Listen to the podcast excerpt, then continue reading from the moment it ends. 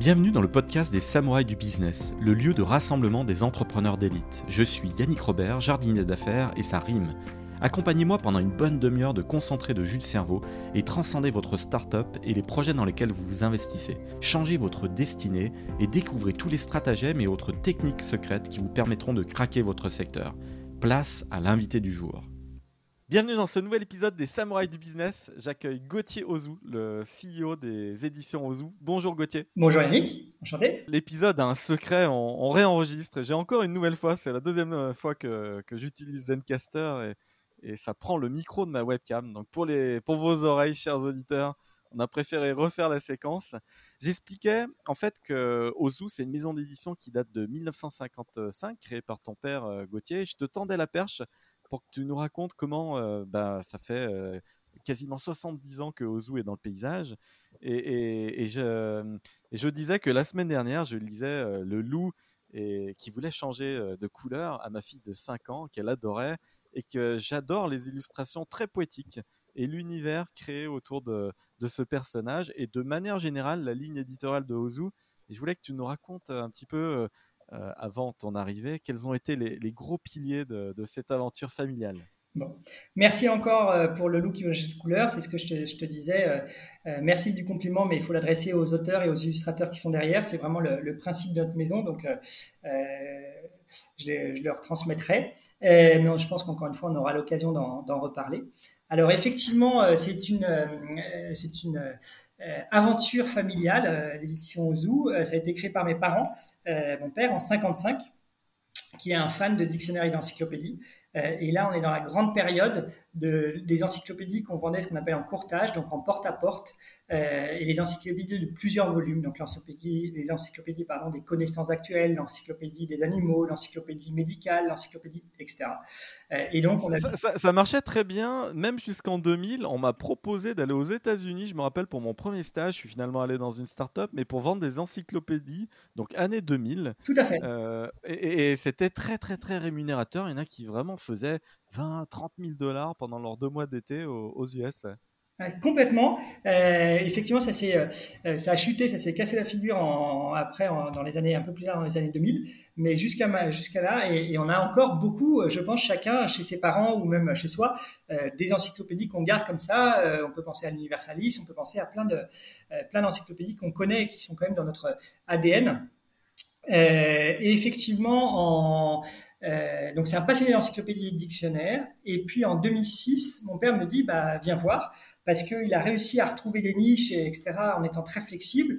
Mais c'est vrai que l'entreprise bah, c'est 5-6 personnes alors qu'ils étaient montés à 400.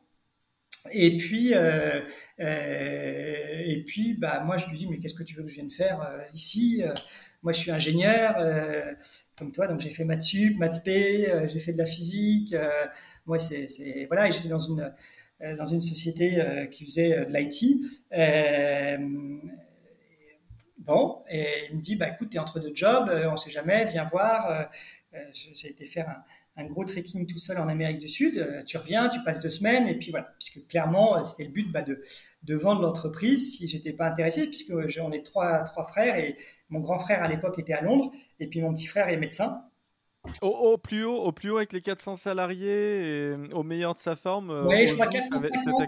450, c'était beaucoup, beaucoup de, encore une fois, de, mais c'était à 90% des, représentants. Encore une fois, il faut bien. Euh, et, combien de chiffre d'affaires au global, sans rentrer trop dans les secrets Je, sais, je sais même pas euh, répondre à cette question précisément. je vais dire des bêtises. forcément plusieurs millions, mais, mais est-ce que c'était 20 ou 30 Je pense qu'on était à peu près dans cette ordre de grandeur, mais je vais, je vais pas dire des bêtises. Euh, et c'était, euh, mais c'était vraiment, euh, en fait, comme, si on rentre dans le détail, comment mon père a créé ça. Au début, c'était que de l'achat-revente. Euh, donc ça veut dire qu'ils achetaient des encyclopédies puis les revendaient. Et puis euh, effectivement, d'où cette passion pour les encyclopédies, ils ont commencé à vouloir créer leur propre encyclopédie, puisqu'à les vendre, on disait toujours ah, mais il n'y a pas ci, il n'y a pas ça, il faut développer ci. Euh, donc c'est cette envie de créer la meilleure encyclopédie sur tel thème ou tel autre. Et donc c'est comme ça que les éditions en dessous se sont créées, puisqu'il s'est dit bah, il faut créer une meilleure encyclopédie sur les animaux, sur les encyclopédies, sur, les, guerres ou sur les connaissances actuelles.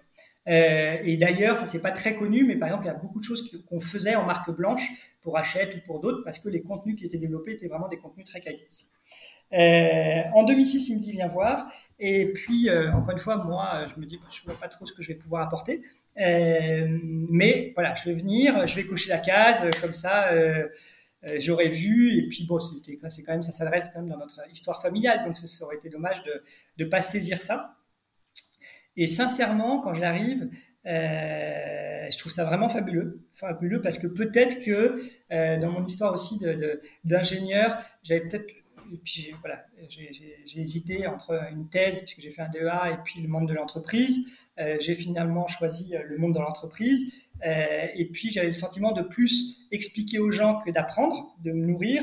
Et, et, là, quand je suis arrivé, bah, c'était fabuleux parce que c'était que des passionnés qu'on rencontrait, euh, des auteurs, des illustrateurs, euh, des orthophonistes, des pédopsychiatres, euh, des gens qui avaient des projets, qui avaient les yeux qui s'illuminaient, qui avaient toujours le meilleur titre. Et, c'était, du coup, j'apprenais, j'apprenais plein de choses. Et, orienté vers les autres, c'est vrai. Ce milieu de créatif crée des choses pour les autres et pas trop, sont pas tant égocentrés que ça, quoi. Ouais, ouais, bien sûr qu'on pense que on a toujours le meilleur titre, mais mais c'est, ça part toujours d'un, bon sentiment et d'une volonté de bien faire, quoi. Euh, donc je trouve ça fabuleux.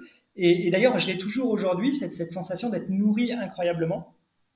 Euh, et donc du coup, très vite, euh, je dis à mon père, bah tu gardes la partie encyclopédie. Moi, je veux pas toucher, je sais pas comment ça marche. Euh, c'est peut-être moins mon truc. Euh, et puis, on va créer une partie jeunesse.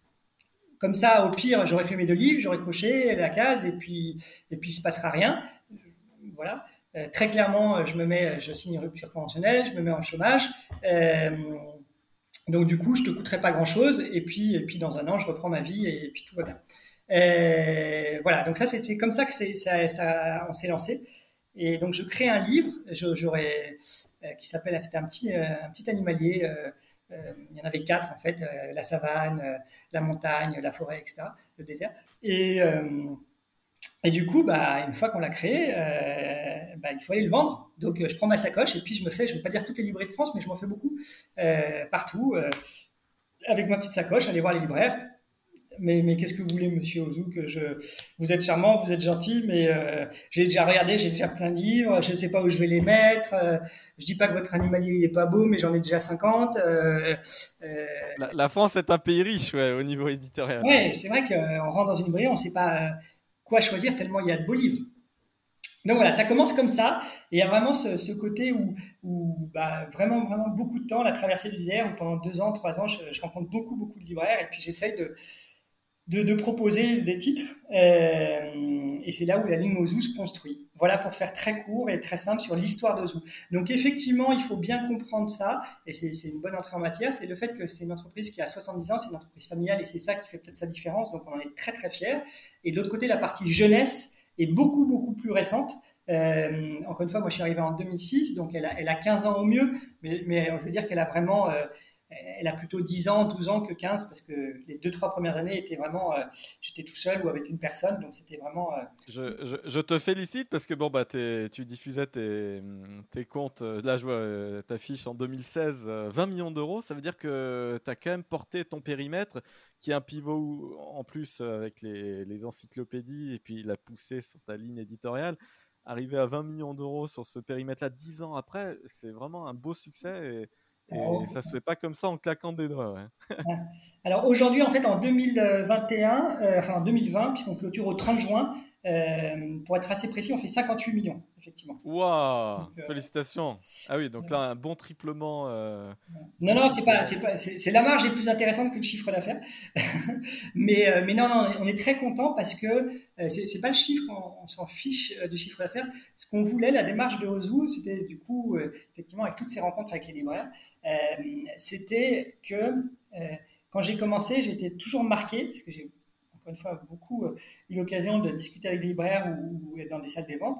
Et, je trouvais qu'il y avait un petit peu un côté, c'est un petit peu rapide comme analyse, hein, encore une fois, et c'est très sclérosé ce que je vais dire, donc euh, ne, pas le prendre au, pied de la lettre, mais globalement, il y avait deux mondes qui s'affrontaient. Il y avait beaucoup d'éditeurs magnifiques, euh, mais assez pointus et qu'on pourrait nommer élitistes. Je pense au Rouergue, je pense, euh, je sais pas, à Helium, je pense, euh, enfin beaucoup, beaucoup, euh, Cyros, enfin, je vais pas tous les citer. donc, qui sont des éditeurs et, Actes Sud Junior, etc. Et, le libraire, il disait, oh, mais c'est magnifique, j'adore ce que tu fais, etc. Mets-moi en deux, trois. Et puis, il y avait le, le représentant Disney qui passait et puis qui dit Ah, mais j'en peux plus de la Reine des Neiges, etc., euh, etc., mais mets-moi en 50.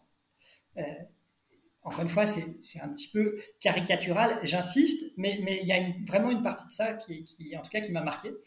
Et, euh, et du coup, je disais, mais t'as pas monté une librairie pour être riche, tu as monté une librairie pour défendre ce à quoi tu crois, euh, que t'aimes, etc. Ils me disent, oui, mais j'arrive pas forcément à vivre exactement de, de mes choix et de ce que je pense.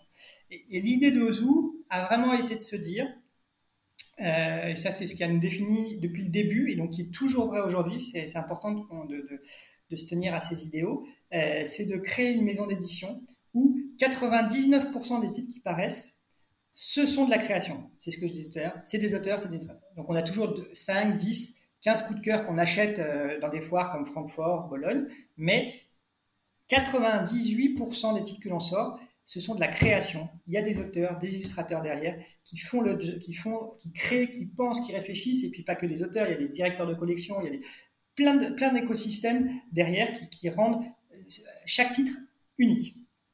Donc ça, c'est vraiment ça. Mais on voulait aussi que on ne soit pas, et c'est exactement comme le livre qui voulait changer de couleur, le loup qui voulait changer de couleur, que ce soit pointu. Je veux dire, auteur, illustrateur, artiste, veut pas dire spécifique, pointu, euh, pour moi, au contraire, il fallait que ce soit mis dans les mains de tout le monde. Euh, aller acheter son livre euh, en grande distribution, mais formidable. J'adore les libraires. Encore une fois, je, je, le redis, on est là grâce à eux. Donc voilà. Mais, mais il, faut... il, y en a, il y en a un peu plus de 3300, je crois, en France, des, alors, des libraires. Alors, hein. alors, à la grosse louche. Hein. Oui, oui, c'est ça, c'est 3300. Mais, mais, mais alors on parle des librairies niveau 1, des niveaux 2, des niveaux 3. Il y a plein de segmentations. Euh, y a des ah oui, je vois jusqu'à 25 000 points de vente. Il y a 25 000. Est-ce que les maisons de presse, est-ce que les maisons de presse, il y a des très très belles maisons de presse.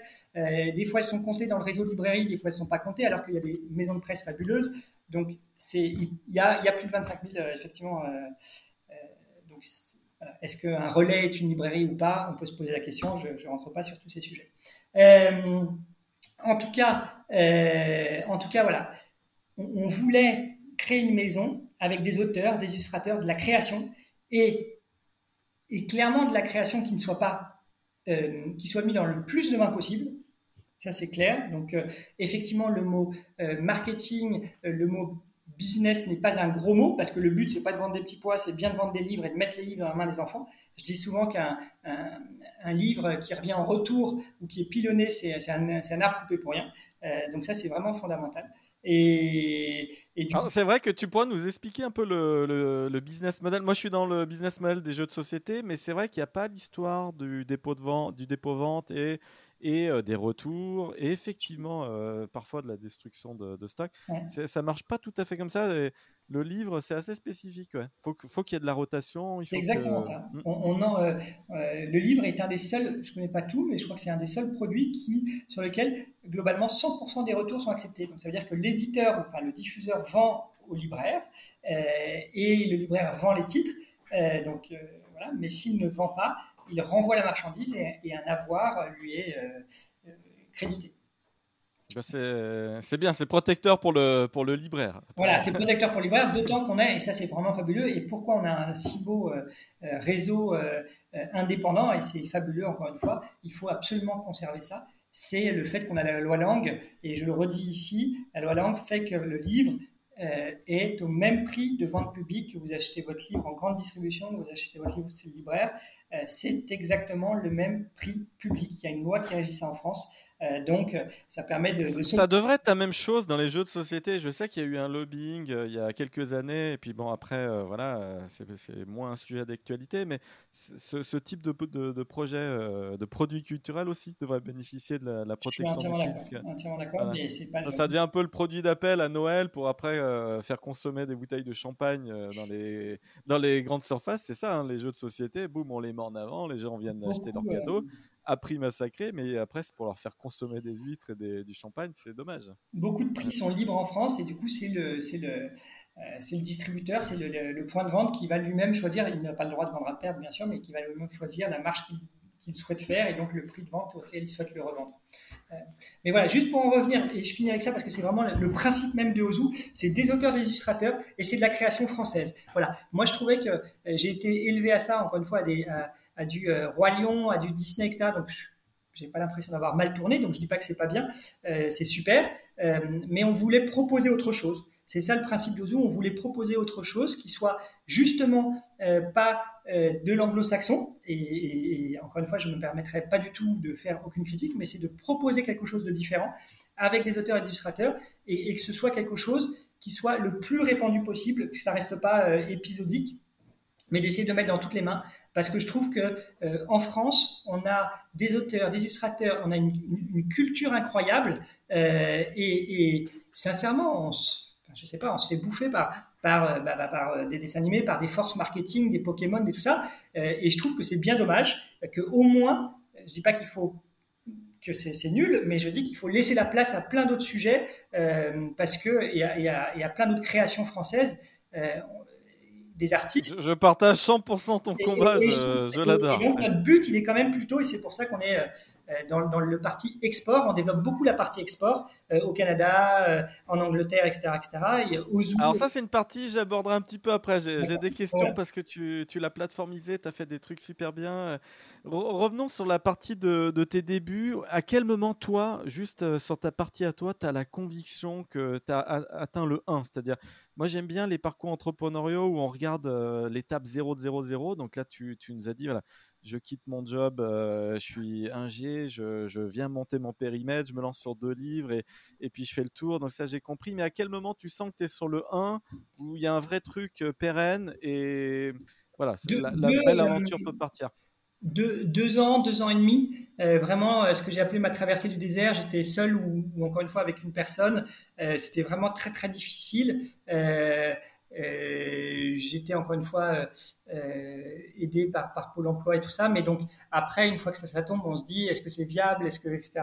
Euh, et puis et puis c'est donc courant 2018 et encore plus donc encore une fois en septembre 2019 lorsqu'on sort le loup qui voulait changer de couleur où là on a mais déjà en courant 2018 on a des titres comme Princesse du monde, on a des titres comme le coffret des animaux, qui sont des à notre échelle, je dirais plus ça maintenant, mais en tout cas à l'époque, des petits succès. Euh, et on est très fiers et on voit qu'on arrive à créer des choses, on voit qu'on est encore une fois, dans on est dans la création, on est exactement dans la ligne qu'on s'est définie et on a des, euh, des petits succès d'estime, des reconnaissances euh, du milieu et on est vraiment très heureux. Et donc là, on se dit, oui, ça vaut le coup de pousser plus loin et de pouvoir recruter aussi les, les, les bonnes éditrices.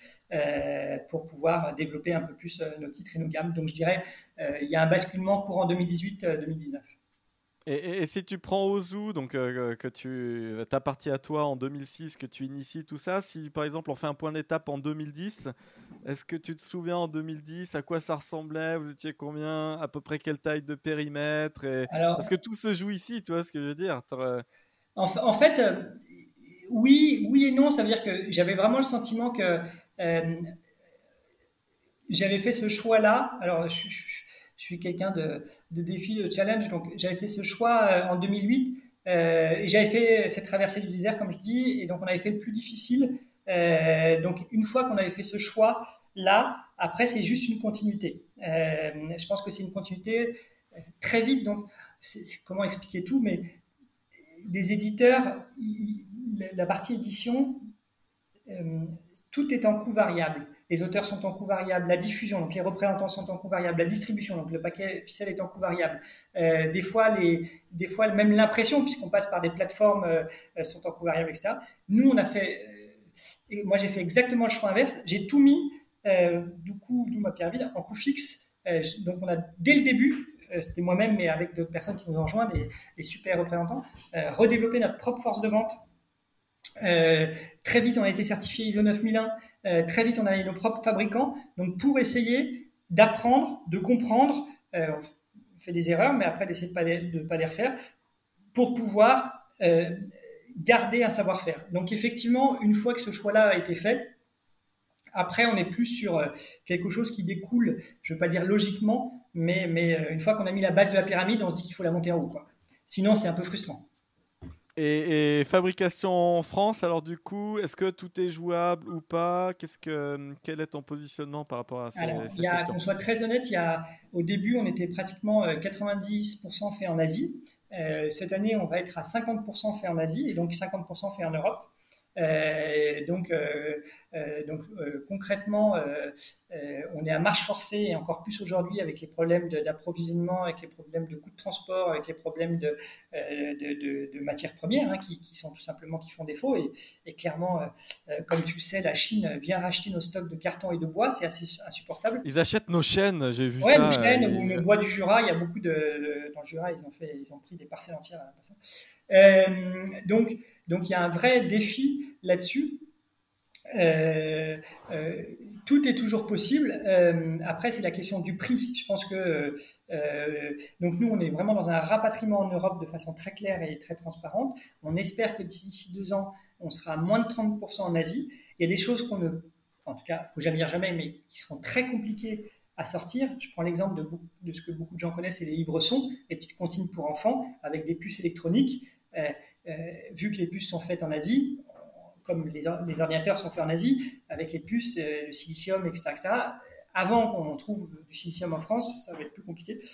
donc ça, typiquement, c'est des choses où je pense, bah, où on décide d'arrêter, mais de le rapatrier en Europe, ce sera très très compliqué. On n'a jamais eu ce savoir-faire, c'est même pas un savoir-faire qu'on a perdu, si on n'a pas eu, on, l'a jamais eu. et, de façon, l'ensemble des matières premières viennent d'Asie, une grosse partie des, matières premières. Donc je pense que, mais par contre, de limiter très fortement euh, le coût de l'Asie euh, me paraît, oui, évidemment, quelque chose d'absolument nécessaire et auquel euh, nous, on est vraiment à marche forcée dessus pour pouvoir demain être complètement, enfin, on est déjà indépendant, mais d'avoir le plus possible en Europe et en France. Par exemple, toutes nos BD sont faits en France aujourd'hui et les, le loup que tu as lu aujourd'hui était en Asie avant et aujourd'hui est fait en Espagne à Barcelone, dans la région de Barcelone. Je sais aussi que les, Italiens et l'Europe de l'Est, en termes d'imprimerie. Oui, il y a euh, beaucoup de. il y a beaucoup exactement. Italiens et Europe de l'Est, c'est exactement ça, sont, sont des partenaires assez forts, euh, assez forts pour nous. Tu parlais de l'internationalisation tout à l'heure, et, là, j'aimerais que tu nous expliques un peu la, force de Ozu.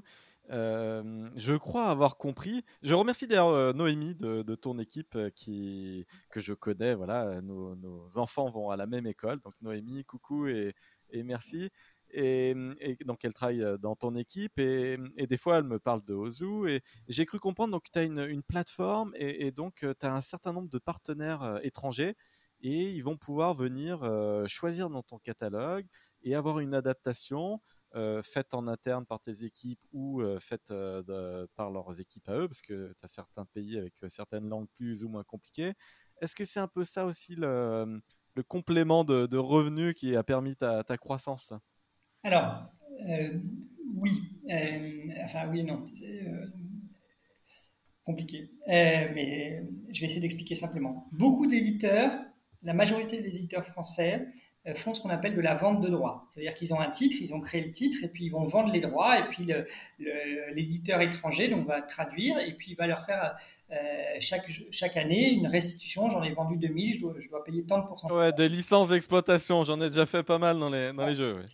Ça, c'est quelque chose qu'on a, alors faut jamais dire jamais, mais qu'on a pratiquement jamais fait. Il doit y avoir peut-être un ou deux cas, mais voilà. Donc, L'autre possibilité qu'on a, et donc c'est pareil, c'est un investissement au début, mais ça nous paraît nous plus long-termiste, c'est ce qu'on appelle la coédition. Ça veut dire que c'est nous qui euh, imprimons les livres euh, ou euh, les titres ou les produits pour l'ensemble. Donc l'éditeur étranger nous donne sa traduction, on l'implémente et c'est nous qui le livrons. Donc on n'a pas des fichiers qui se baladent, ça nous permet d'assurer de, s'assurer de la qualité pour nos auteurs, nos illustrateurs aussi, que ce soit pas fait sur le mauvais papier, ce soit pas fait sur la mauvaise fabrication, et puis de contrôler parce que, parce que contrôler c'est important et des fois c'est pas facile euh, en Europe de l'Est, en Asie, de pouvoir contrôler euh, les, les, restitutions qui sont faites. Donc là on est sûr, puisqu'on n'a pas donné les fichiers euh, haute résolution, on peut toujours tout hacker, mais en tout cas ils n'ont pas les fichiers haute résolution et on va nous-mêmes livrer le livre final. et, et, ce qu'on a fait, donc c'est évidemment plus de travail, puisqu'il faut s'assurer de la production, il faut produire, il faut faire plein de choses, etc mais c'est plus long-termiste. et le, troisième point qu'on a développé, et je pense que ça c'est important, et c'est ce que je disais tout à l'heure, notre, volonté de, de, développer euh, l'exportation et, nos titres euh, avec nos auteurs, nos illustrateurs et d'aller porter ça dans différents pays, euh, c'est qu'on a développé des OZU. donc il existe OZU, OZU Espagne, il existe OZU Italie, il existe OZU en Angleterre, il existe OZU au Canada. on a d'ailleurs un bureau de, de, 7 personnes à Montréal, 8. donc où voilà, on va avoir aussi bien des équipes de vente, mais des équipes créatives qui là, on traduit par nous-mêmes on adapte le titre au marché, euh, parce qu'évidemment, par exemple, euh, même en prenant le Canada francophone, c'est pas du tout les mêmes mots. Euh, nous, on va dire tétine. Tu parlais de loup, mais si on dit petit loup ne veut plus sa tétine, ça va être, on dit sus au Canada. donc, du coup, on va, aussi faire les bonnes adaptations nécessaires à chaque titre. et puis, on va le mettre en marché sur le marché étranger pour effectivement essayer de donner de la visibilité euh, à nos contenus, parce que c'est ça sur lequel on se bat, c'est de donner de la visibilité. Euh, il, y a toujours les, il y a toujours des titres magnifiques, euh, mais il faut arriver à leur donner une place sur ce marché. Et, toi, comment tu la vis cette internationalisation? Parce que bah, voilà, là, tu es le 142e CEO qui passe sur le podcast. Et, d'ailleurs, j'ai fait une grosse enquête là, auprès d'une grosse centaine de, de CEO. Et l'un des pain points, à part le recrutement de commerciaux expérimentés, euh, l'un des points de douleur, c'était aussi l'internationalisation. Il y a beaucoup d'essais à droite à gauche et, ça coûte beaucoup. Et, là, euh, tu me parles d'un bureau euh, outre-Atlantique et puis des pays européens. Toi, comment tu l'as vécu? Qu'est-ce qui a été vraiment très très dur? Et, aussi peut-être quelques échecs au milieu Et puis, mais surtout, bah, tu y es arrivé. Et comment comment ça se fait que la mayonnaise est pris et, et, quel conseil tu donnes aux autres entrepreneurs qui nous écoutent? Le conseil, c'est difficile parce que, parce que je, alors, euh, on a toujours des, réussites et des échecs. La question, c'est toujours où est-ce qu'on met la balance? Euh, j'ai aussi eu plein d'échecs. Euh, on a essayé typiquement de se développer en Asie et ça n'a pas été, nous, ça n'a pas été un succès. Euh, c'est vraiment. De manière générale, je connais plein, plein, plein, plein, plein d'éditeurs qui ont essayé l'Asie et ça a été très compliqué. Ils ont arrêté. Euh, même, euh, même Hachette a développé sa filiale qui l'arrête là maintenant. Donc c'est vraiment et pourtant un mastodonte, le, numéro 3 de l'édition mondiale et le numéro en France. donc c'est évidemment deux cultures différentes. Enfin, je vais pas, mais en Asie, typiquement, c'est le gouvernement qui, qui, régule les ISBN. voilà, et, et c'est sûr que les éditeurs étrangers ne sont pas euh, avantagé, on va dire. Donc, euh, donc c'est compliqué. Euh, donc, par exemple, typiquement, ça, c'est des, des, des, choix où on s'est dit que, bah, où on n'était pas assez gros, mais même les très gros n'y arrivent pas. Donc, on s'est dit qu'on avait du temps pour peut-être redéfinir ce qu'il fallait sur ce marché-là. mais on s'est concentré sur, évidemment, on est, on est en basique, les langues à la fois les plus proches et les plus importantes, l'anglais et l'espagnol et l'italien. Donc euh, aujourd'hui, c'est vraiment notre stratégie de pouvoir euh, bah, comprendre, encore une fois, le sujet numéro un, je pense que c'est comprendre la culture du pays. Euh, même si on a nos best-sellers, le loup qui vaut les champs de couleurs, c'est des centaines de, milliers de ventes chaque, depuis le début, avec des dizaines de milliers de ventes chaque année. Et, mais par contre, on va quand même, on, le développe, on va le développer en Allemagne, on, on va changer la charte graphique euh, parce que pour eux, les carreaux aussi importants, ils voient peut-être plus des petites bandes que des gros carreaux comme ça. Donc chaque marché, chaque pays a, sa culture et c'est ça qui est compliqué, c'est qu'on voudrait massifier, on voudrait se dire c'est de la rentabilité, ok, on a fait un truc, ça marche, on va. Et non, il y a des sensibilités locales. Et, et malheureusement, c'est ça qu'il faut faire, c'est tenir compte, c'est à la fois ne pas perdre son identité, garder ce qui fait la substantifique moelle de notre loup, euh, mais à la fois tenir compte de, tout ce qui est local, de tenir compte euh, de chaque pays, de leur sensibilité, de leur, euh, de leur réseau, de, euh, de tout ça. Donc c'est évidemment même de leur prix. On ne peut pas mettre un même prix d'album en Croatie que pour le loup que, que, France, bien évidemment. Donc des formats de tous ces sujets-là. Donc c'est très important si je dois donner pour moi malheureusement un, un conseil, c'est de pouvoir s'adapter à chaque pays euh, tenir compte des spécificités euh, et, euh, et c'est des, discussions passionnantes. Enfin, moi, j'adore. C'est des discussions. Tu parlais de l'Espagne, par exemple, les prémices de, de, vraie croissance, de, de, vraie réussite en Espagne, tu dirais que tu les as eues au bout de combien de trimestres? Ah, Alors, il faut bien comprendre que OU, on a commencé en 2006, mais que évidemment, les autres pays arrivent bien après. L'Espagne, euh, alors je ne savais pas que c'était une interrogation écrite, donc du coup, je n'ai pas révisé. Mais euh, je L'interrogation entrepreneuriale. Entrepreneuriale, euh, c'était il y a 4 ans qu'on a commencé l'Espagne, donc je dirais 2017. Donc là, là on, on arrive vraiment sur, la, sur 2021 à avoir un je pense que c'est 2020-2021, mais on n'a jamais fini parce que quand on arrive à aujourd'hui, on dit OK, comment on peut faire l'avenir, qu'est-ce qu'on développe, etc. J'ai pas le sentiment que j'aimerais me pouvoir dire ça y est, c'est fait et on passe à autre chose, mais en fait, c'est c'est sans cesse un renouveau. Et puis euh, on espère qu'on va trouver les bonnes solutions euh, euh, pour demain qui seront forcément différentes parce qu'avant on faisait que 10 ou 20 ou 30 nouveautés. Et puis en Espagne on, demain on veut en faire 100, 120 donc c'est évidemment pas les mêmes modèles, pas les mêmes systèmes de fonctionnement. donc dans ton secteur, c'est le nombre de nouveautés qui va faire que bah, tu gardes ton positionnement dans les points de vente, libraires ou autres, parce qu'il y a du turnover ou euh, bah, tu as quand même des grosses, euh, des, des, silver bullets, comme on les appelle, des grosses écuries qui vont faire des, des grosses ventes comme ça. Non, non, là j'expliquais juste à travers le nombre de nouveautés qu'évidemment c'est des modèles euh, commerciaux, des, modèles différents, mais les deux modèles existent. Euh, avec un Harry Potter ou un Petit Prince, euh, on peut faire des, beaucoup, beaucoup de chiffres. Euh, et puis de l'autre côté, je crois, que, je chaque éditeur, en tout cas, je parle en jeunesse, nous on est 100% spécialisé jeunesse. Hein, J'insiste, c'est pas du tout le même métier que l'adulte ou, d'autres milieux comme la vie pratique. en jeunesse, il y a quand même une nécessité de pouvoir être représenté, d'avoir des nouveautés régulières auprès des libraires, ne serait-ce que pour avoir, euh, bah, pour se rencontrer, pour parler, pour pouvoir avoir une actualité, etc.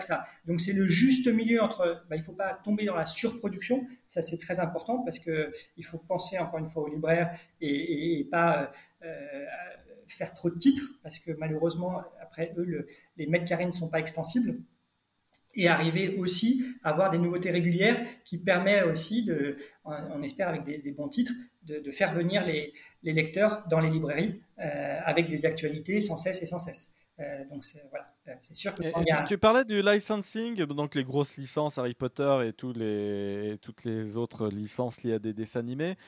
toi, c'est pas le créneau.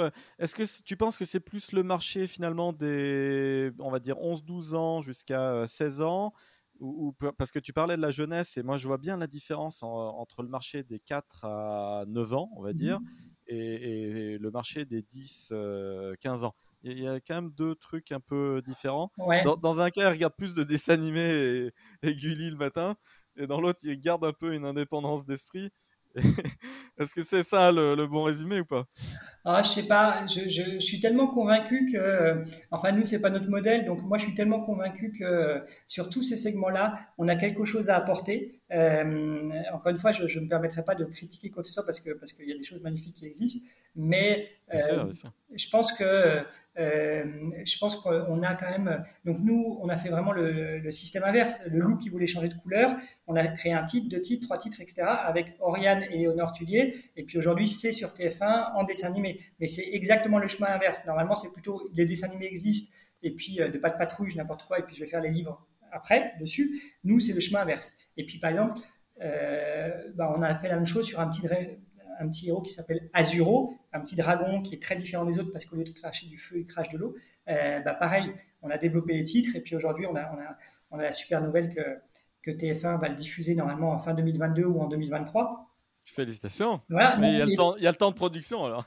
il, y en a, il, y en a, plein, il y en a plein aussi d'autres qui arrivent. Euh, donc, donc voilà, on, on, est, on est vraiment sur ce modèle en se disant que euh, on peut proposer des héros, que ce soit en audiovisuel ou autre, mais qui sont de la création plutôt que, que, de l'achat. Et que ce soit sur des plateformes ou tout ça, je pense qu'il faut que euh, les entreprises françaises euh, euh, n'aient pas peur et soit plutôt euh, hyper entrepreneurial sur. Euh, on, on, a des choses magnifiques en France. Je sais que c'est un discours un peu banalisé ce que je dis, mais mais je crois que en tout cas quand on arrive, la preuve aux éditions Zoo avec un contenu un petit peu différent, malgré le fait que c'était un secteur extrêmement surpre... enfin extrêmement riche, je pense qu'il y a y a encore plein de belles choses à faire.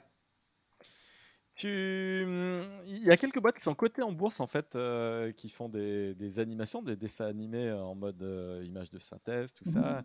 Mmh. De, ton parcours et, en tenant compte de, toute l'histoire familiale, au niveau financement, investisseur, j'ai bah voilà, bien compris que c'est un périmètre familial, mais à un moment donné, c'était peut-être aussi poser la question de, de la revente et, et, c'est là où tu es arrivé dans la transition.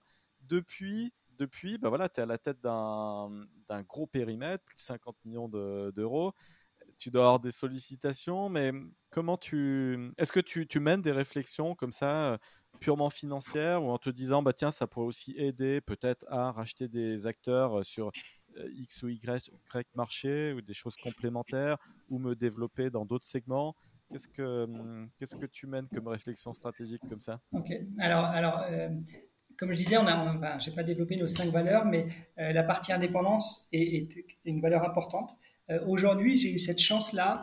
Euh, effectivement, on est très sollicité, mais aujourd'hui, j'ai eu cette chance de toujours pouvoir mener mes projets en autofinancement. Donc la société s'est développée en autofinancement. Donc à chaque fois, on a, beaucoup, beaucoup investi, mais on a toujours tout euh, réinjecté l'entreprise. Et ça nous a permis de grossir, je ne vais pas expliquer le besoin en fonds de roulement. et du coup, euh, on a toujours réussi à le faire et j'espère que euh, être assez intelligent ou assez fort ou, ou, arriver en tout cas toujours à, arriver à développer nos projets euh, sans avoir besoin de passer par par faire venir des investisseurs ou des, ou des, prises de capitaux parce que je pense que l'indépendance c'est pas juste d'esprit c'est aussi l'indépendance capitalistique euh, voilà, faut jamais dire jamais. Donc, si demain on n'y arrive pas et qu'on a le choix entre un magnifique projet et, ben, il faudra peut-être se poser la question. En tout cas, aujourd'hui, on a toujours réussi à le faire. Donc oui, c'est des questions qu'on s'est posées, mais il n'y a pas de doute aujourd'hui. Euh, euh, on a envie de rester indépendant et, de, réussir à faire. Mais ça ne veut pas dire rester petit ou ça ne veut pas dire euh, ne pas se développer sur des segments. pour parler de l'audiovisuel, on a créé notre production audiovisuelle à travers une structure qui s'appelle EasyPeasy. donc on, est, on, est, vraiment dans cette intégration verticale assez classique. Hein. Donc euh, oui, euh, oui, je pense qu'on peut le faire en autofinancement. Et puis on, a aussi euh, plein de partenaires qui, nous aident.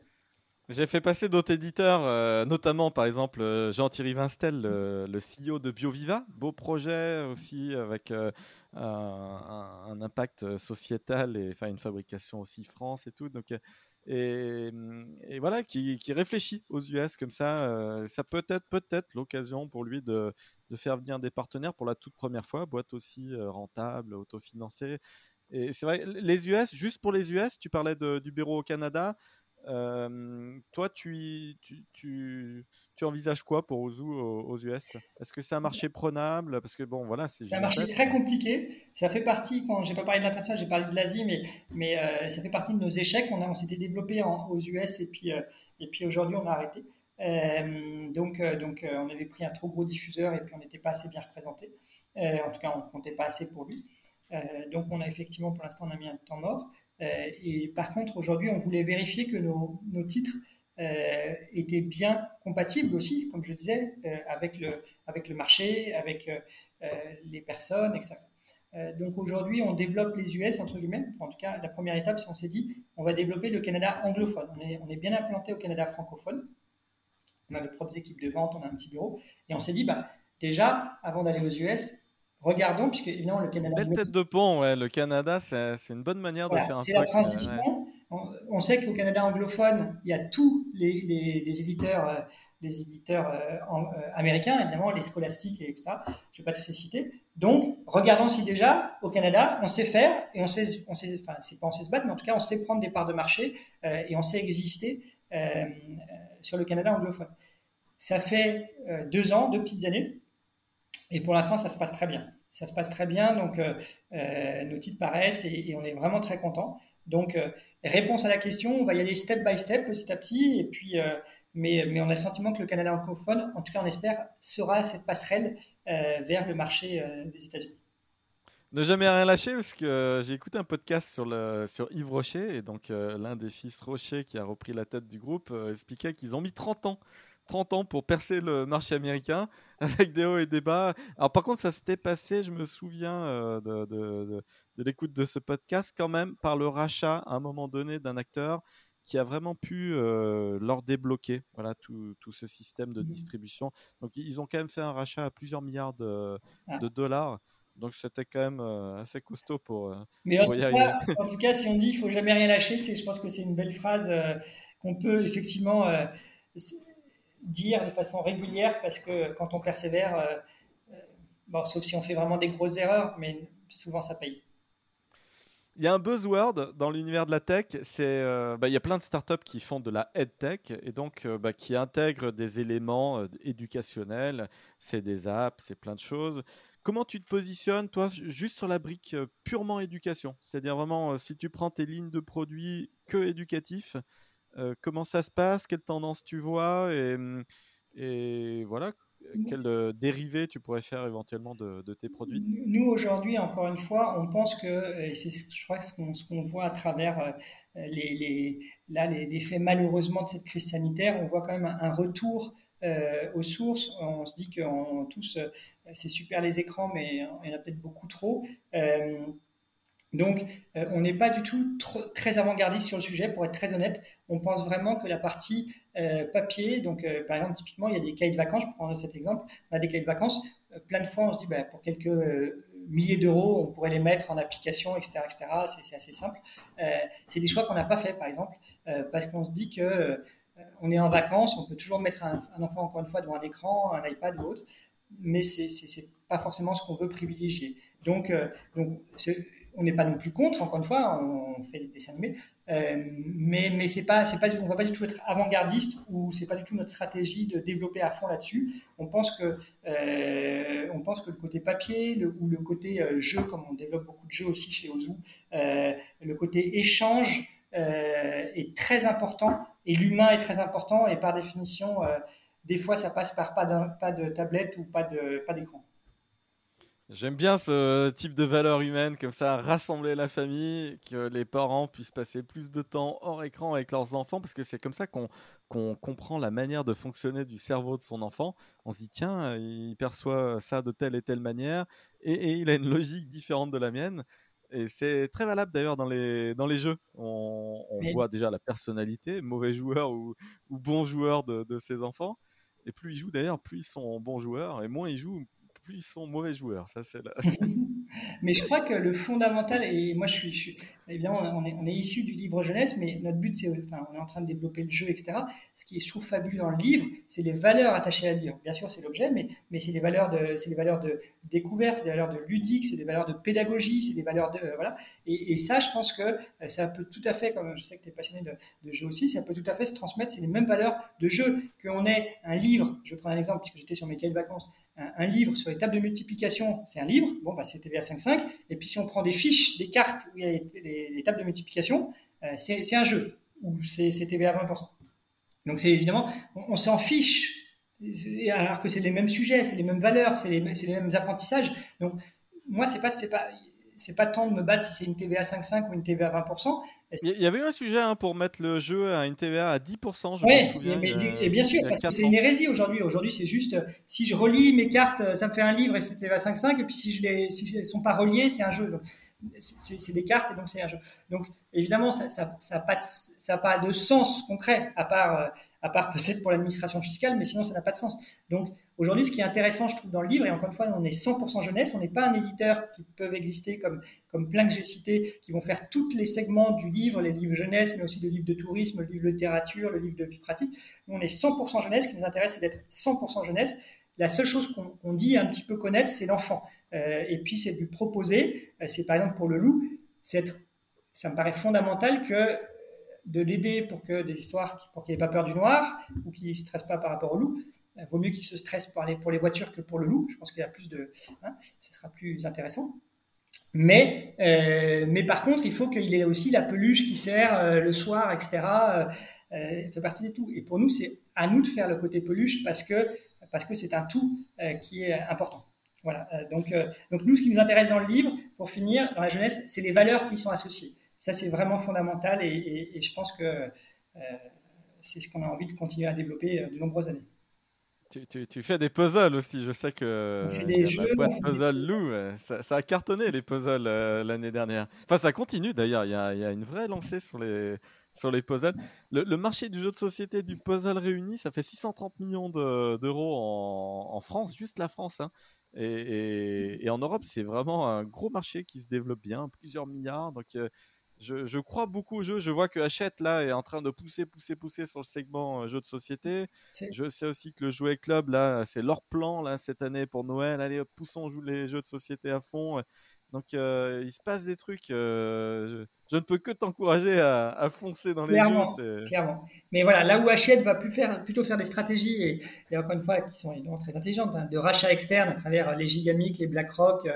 Euh, l'investissement dans blanc manger, coco, etc. Nous, on va avoir une stratégie euh, de croissance interne euh, et puis de développer, c'est ce qu'on fait depuis plusieurs années, nos propres jeux ou, ou d'internaliser certaines choses.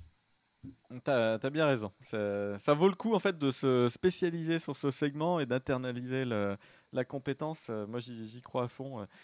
Pour, pour, conclure cet épisode, Gauthier, c'est quoi tes, mmh, tes, qualités premières au quotidien? Je t'en citerai quelques-unes qui font partie des, piliers des samouraïs, notamment la, discipline, la créativité, le côté fearlessness, le côté sans peur, et l'intégrité.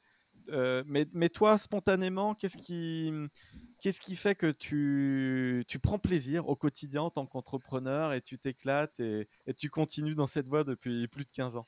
Mais Je pense que c'est exactement ça. C'est, euh, euh, aujourd'hui, je ne me pose pas la question de venir au travail parce que je prends beaucoup, beaucoup, beaucoup de plaisir.